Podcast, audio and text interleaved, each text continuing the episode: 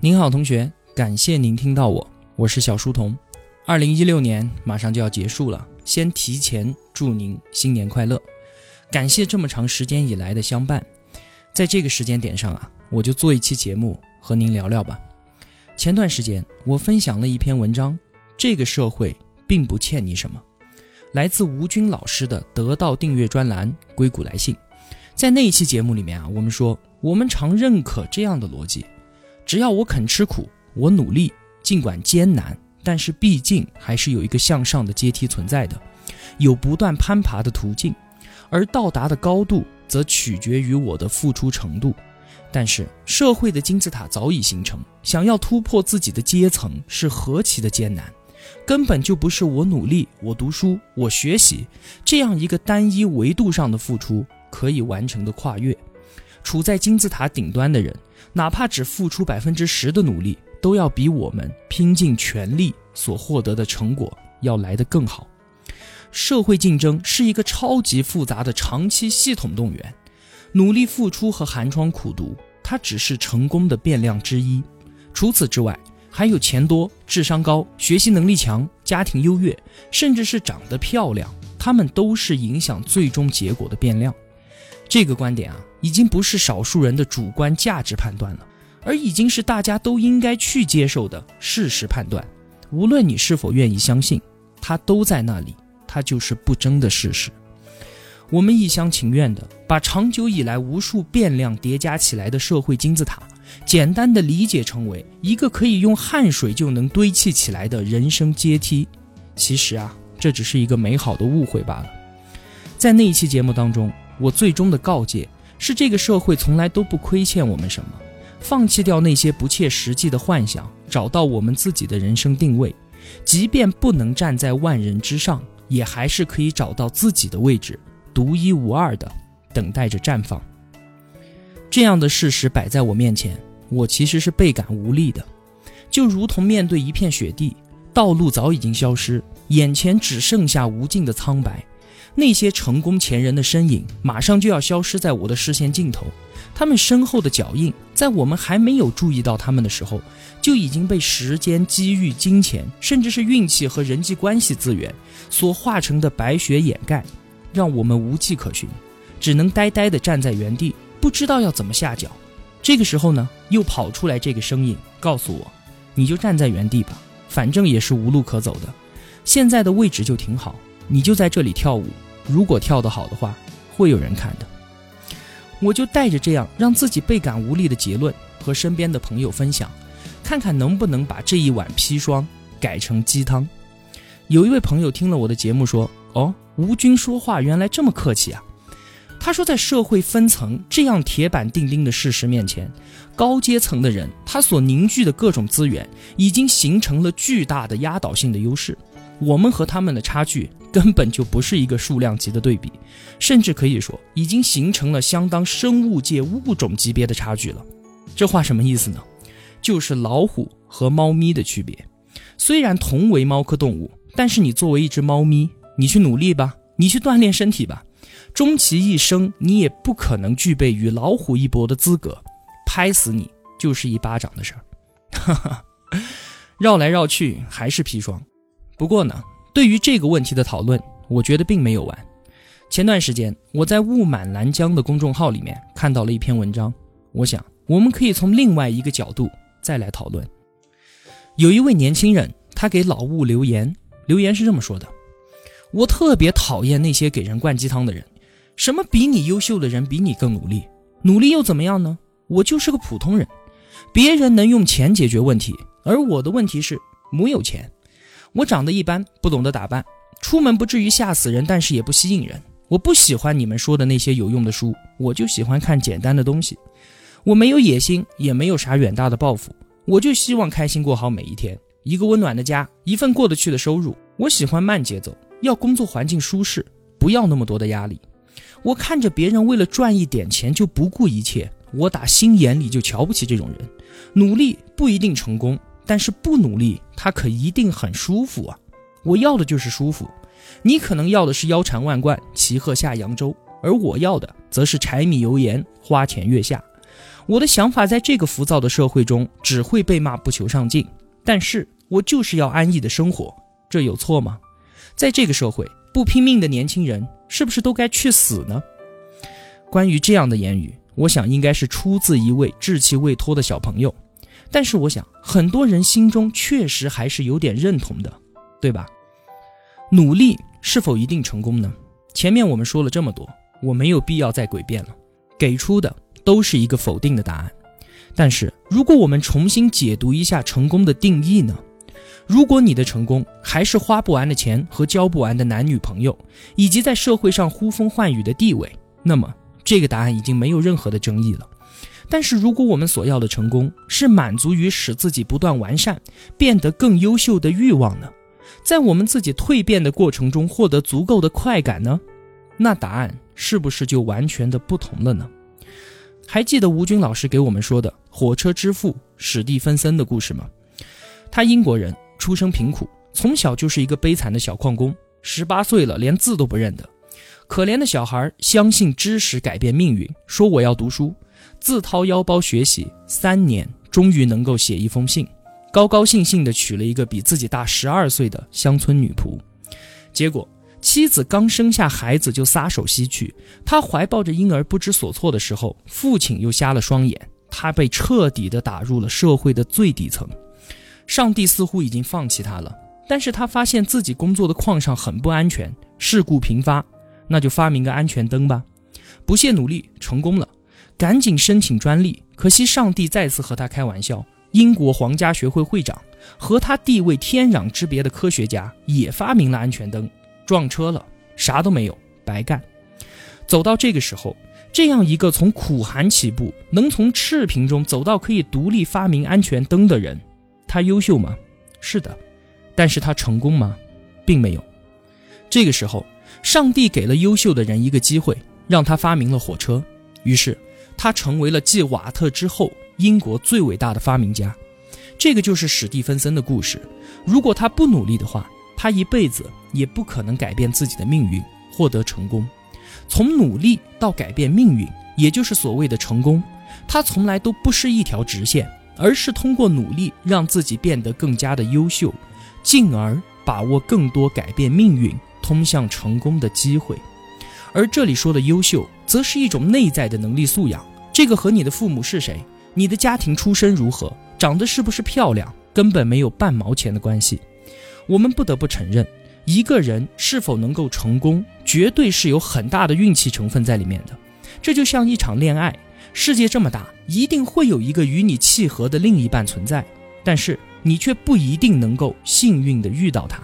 然而呢，我们努力把自己变得优秀，梳妆打扮，站在繁华街市，才有机会相遇美好的邂逅。而不洗脸不刷牙，牙齿上还沾着前天早上吃的韭菜，招摇过市，则注定失败，没有机会。这是其一，成功的标尺并非只有金钱。而不断让自己优秀，则是成功的必经之路，或者说，这本身就是一种成功。那位小朋友的留言呢？我没有野心，我只想当一个生活安逸的普通人，做一个不拼命的年轻人。该死吗？老吴说：“你自称没有野心，真的吗？想要慢节奏的安逸生活，温暖的家，一亩地两头牛，老婆孩子热炕头，这样的理想已经不小了。”想要一个温暖的家，想要一个温柔贤惠的妻子，想要照顾自己的孩子，在夕阳之下悠然地品尝手中的清茶，看着远方的潮水在沙滩上缓缓地退下。想得到这些并不容易，你必须在一个产业剧烈动荡的时代立足，这要求你拥有应对时代变化的强大定力，要求你有足够的经济能力，能防范来自于社会变革对自己家庭的冲击。要求你心理足够的成熟，让妻儿居于心理安全的环境之下，这样的理想怎么会小呢？之所以会有不拼命就该死的问题，并非他不愿努力，而是不愿意为别人强加于自己的人生目标拼命。腰缠万贯，万人之上，这确实是现在主流的判断一个人是否成功的标准，但是这并非一定是你自己的标准。每个人都有自己的人生课题。相比于史蒂芬森，我们现在起码衣食无忧，不需要面临生存的考验。但是，正如婴儿需要依靠自己学会行走，而所有的人也需要自我的人生实践，完成自己的成长课题。我们并不能够独立于整个社会之外，世外桃源是不存在的。但是，你的目标确实仅仅属于你你自己的人生。人生这一个词，它是一个变化的东西。是你在寻找自我的过程当中所经历的事儿、所遇到的人、所看到的书、所想过的问题。当这些东西越积越多，慢慢的，我们的自我才呈现了出来。老吴说了一个例子，说有一位节目策划人，他想找一个导演来负责自己的项目，最心仪的导演是印度的塔森，但是因为塔森的开价实在太高了，用不起，那就找一个便宜的呗。结果便宜无好货。项目成果很不满意，策划人就抱怨说：“塔森，你牛什么？都是导演，你非要要这么高的价钱吗？”塔森回应说：“你出的价钱不只是买到我的导演能力，而是买到我喝过的每一口酒，买到我品尝过的每一杯咖啡，买到我吃过的每一餐美食，买到的是我看过的每一本书，坐过的每一把椅子，谈过的每一次恋爱，眼中看到的所有风景和去过的。”每一个地方，你买的是我生命全部的精华，怎么会不贵呢？所以啊，所有人的人生都是平等的，但是质量确实不同。哪怕你再渴望普通，但你心中的普通绝非心灵的贫瘠，而是一种全面意义上的富足。一切都要最好的，包括你自己。这便是其二。我们生活于社会之中。却又独立于他人之外，我大可以说，对物质满足和社会地位的不断追求是一种普世价值。即便它真的是普世价值，但是我们为什么非要接受它的绑架呢？我的目标仅仅属于我自己，我自己的人生。我们想要的简单生活，并非如表面看上去那样的简单平凡，它是多个维度自然生长的结果，只不过世人看到它呈现出来的样子。都是物质、金钱和社会地位罢了，这是其二。其三，老物说，真正优秀的人其实并不拼命，他们只是听从内心成长的声音，做该做的事儿，努力让最优质的自我从不成熟的状态中展现出来。首先，他们从来都不排斥柴米油盐的事情。所有的优秀努力者最开始追求的，无非都是一个简单的目标。拥有幸福的家庭，于欢笑之中享受生活的快感，这就是要求他们战胜自己的懒惰，勇于成就最好的自己，保护爱自己的人，并且受到爱的保护。其次，他们真的不拼命。我们看史蒂芬森，他辛苦发明安全灯，但是一无所获，他愤怒吗？或许是的。但是他在这件事儿上拼命了吗？真的没有。我们的努力只是为了让自己有更多的选择。而不是只能一条路走到黑的孤注一掷，最后他们是很轻松的，他们不需要花费巨大的精力与自己的成长做对抗，读书丰富学识，获得思想与灵性，交友学习每一个人的优势长处，所有的这些累积起来，构成了他们越来越优秀的自己。似水流年，这才是一个人的一切。所以说，动辄就讲要拼命的人。与退缩逃避的人是一样的，都是误读了正常的人生。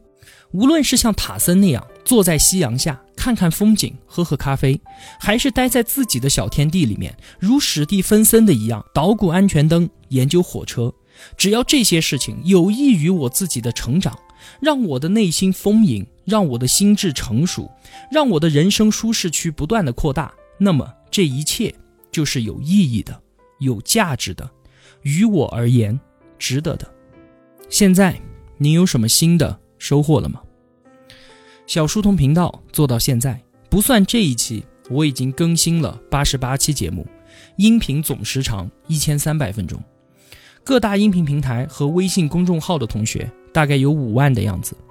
本期节目应该是二零一六年更新的最后一期了。时间就是生命。为了这一千三百分钟的音频，我今年投入了超过一千小时的生命。那么这件事情对于我来说，算是成功了吗？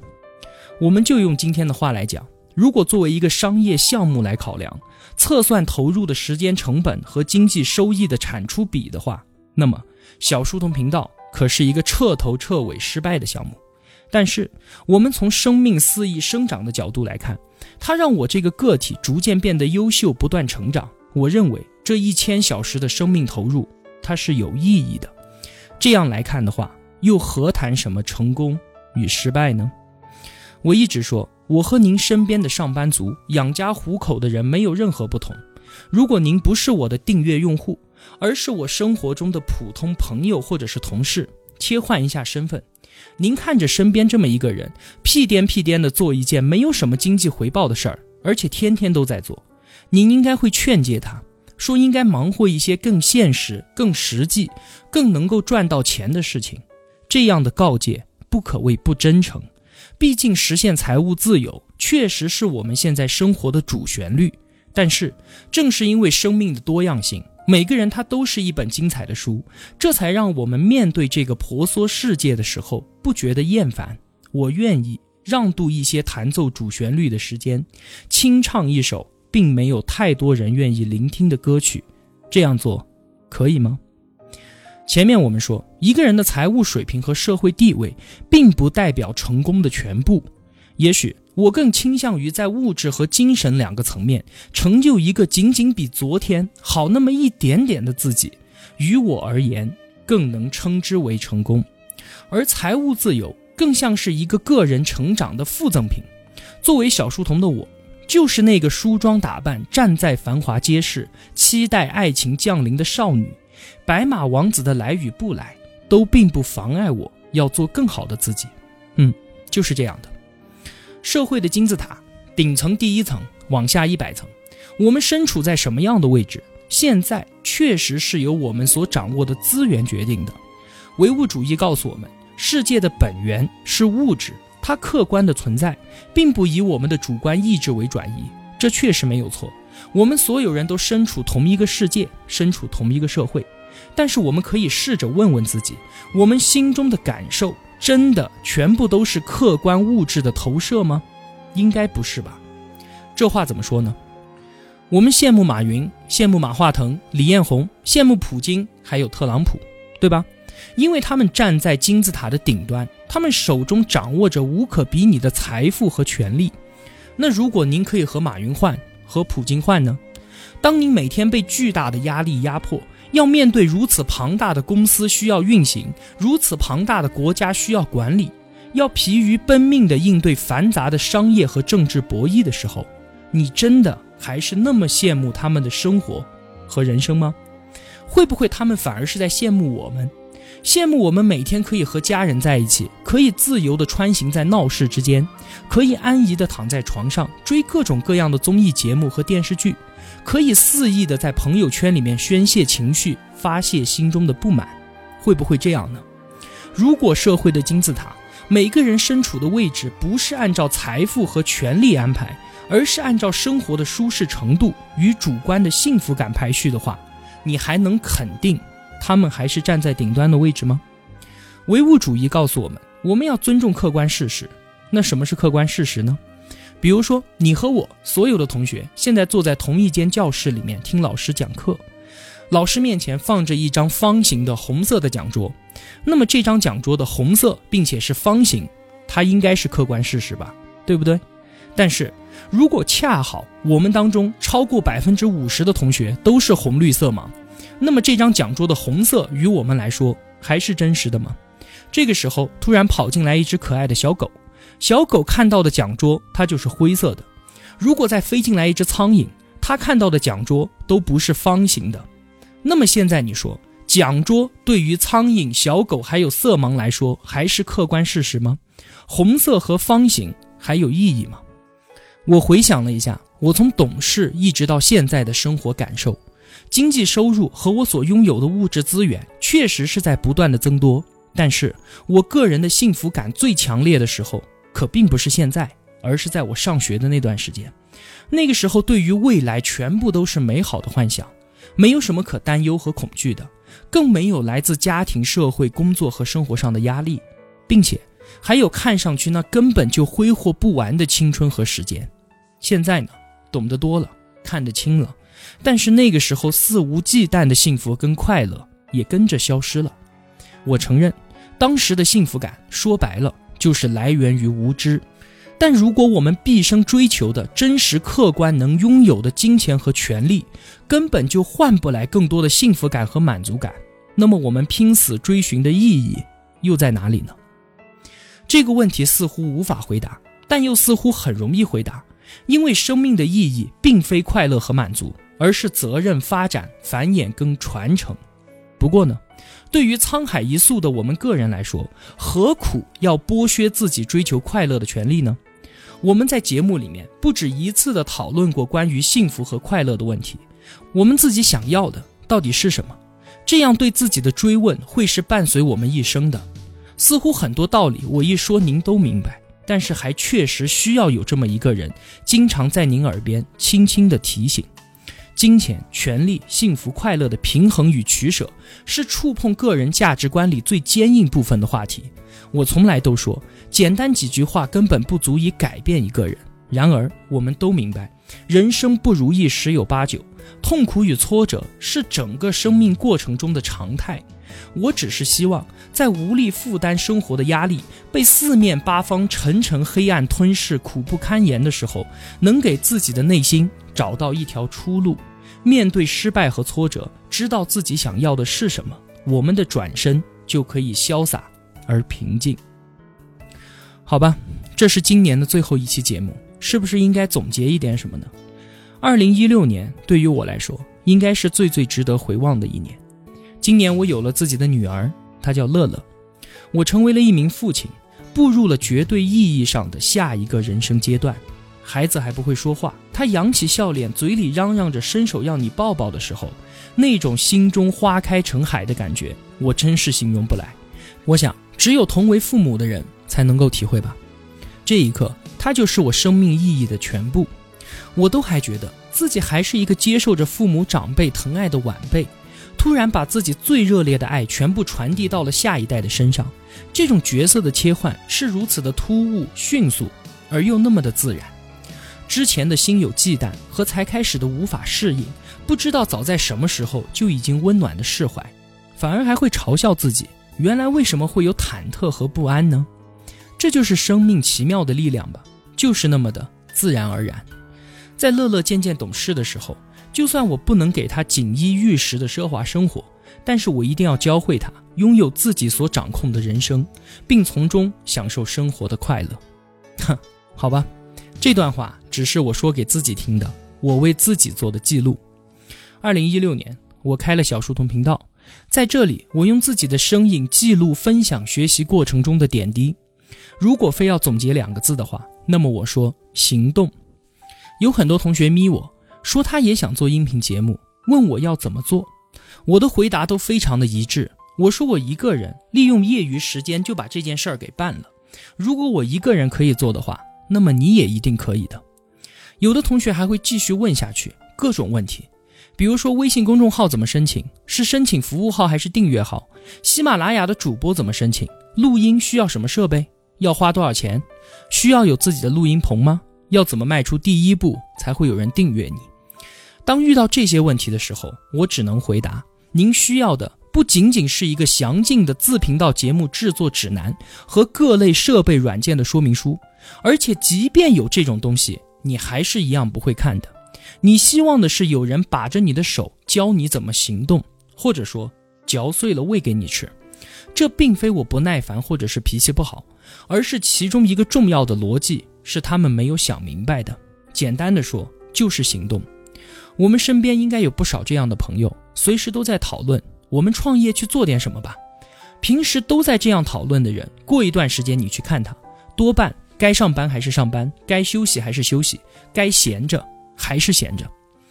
拿出一个完美的规划，制定详细的实施步骤，测算成本和收益，先想好再动手。这听起来非常的正确，但是这确实是一句没有用的屁话。为什么？因为第一步你就做不到，根本就不可能制定一个所谓完美的规划。现在的所有判断都基于我们当下掌握的信息，而在事件的发展过程当中，会有无数的变量加入，这就注定了规划这个东西不可能尽善尽美。那我们需要的是什么？需要的就是少废话，先动手。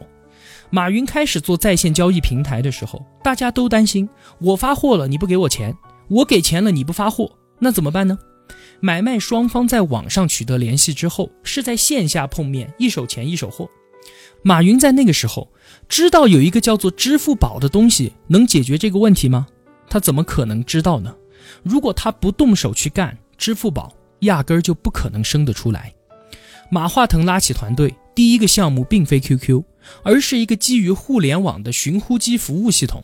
整个传呼机产业的没落和手机的崛起，就注定了这是一个失败的项目。这个时候，马化腾他自己知道吗？